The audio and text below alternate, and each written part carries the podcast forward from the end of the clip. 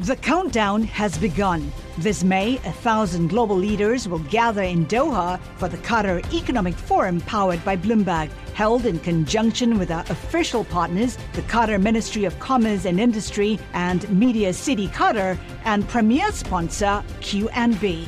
Join heads of state, influential ministers, and leading CEOs to make new connections and gain unique insights. Learn more at QatarEconomicForum.com.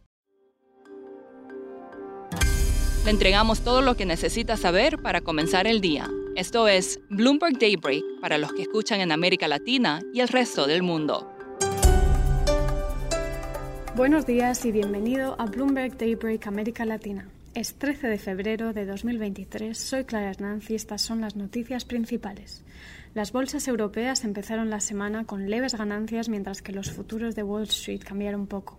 Los inversores se están preparando para una semana llena de acción. El martes se publica el índice de precios al consumo en Estados Unidos, que podría confirmar que la batalla contra la inflación no ha terminado, frustrando así esperanzas de que las medidas de la Reserva Federal cambien de rumbo.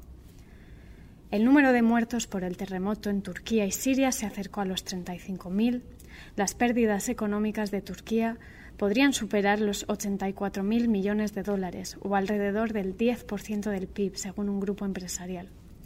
Estados Unidos derribó un tercer objeto volante no identificado, el cuarto en el espacio aéreo norteamericano, este mes. El Pentágono aún no sabe lo que son estos objetos, pero dijo que se acercaron a instalaciones militares sensibles y representaban una amenaza potencial para la aviación comercial. China intensificó sus propias acusaciones, afirmando que Washington había enviado globos sobre su territorio más de diez veces desde principios de 2022. Manhattan está perdiendo más de 12.000 millones de dólares al año debido al trabajo remoto. Los trabajadores del condado están dejando de gastar casi 5.000 dólares al año cada uno en comidas, compras y entretenimiento, a medida que el trabajo presencial se reduce a tres días semanales. ¿Y entonces dónde quiere trabajar la gente? Parece que Ken Griffin se adelantó a la manada al elegir Miami como nuevo hogar de Citadel la ciudad de Florida encabeza la lista de ciudades en las que trabajarían los inversores si pudieran hacerlo desde cualquier sitio, según una encuesta de Bloomberg. Pero mientras las propiedades frente al mar alcanzan valores récord en esa zona, las perspectivas para el mercado inmobiliario estadounidense en general son sombrías.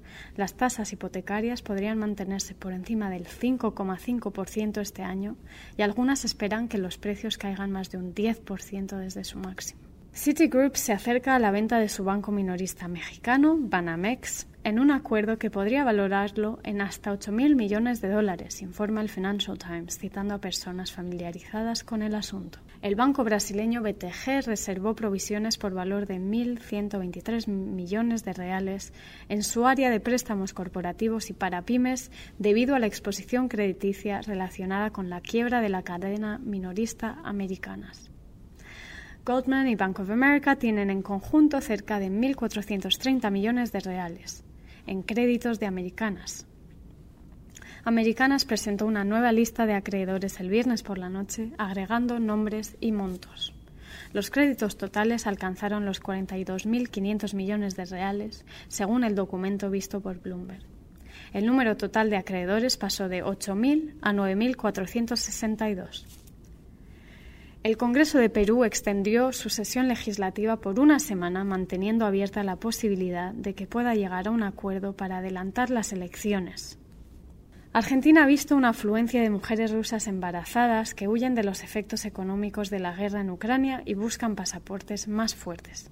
El país no requiere visados para los turistas rusos y otorga automáticamente la ciudadanía por nacimiento a los niños nacidos en su territorio.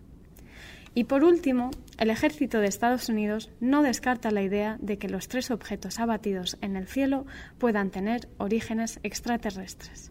Se le preguntó al general Glenn Van Herk si se excluía la posibilidad de que los objetos derribados sobre Alaska, Canadá y Michigan fueran alienígenas o extraterrestres, y Van Herk dijo que dejaría la respuesta a la comunidad de inteligencia, pero no ha descartado nada en este momento. Eso es todo por hoy. Soy Clara Hernández. Gracias por escucharnos. Para conocer todas las noticias que necesita para comenzar el día, revise Daybreak en español en la app Bloomberg Professional. También puede personalizar Daybreak para recibir las noticias que desee. Eso es todo por hoy. Sintonice mañana Bloomberg Daybreak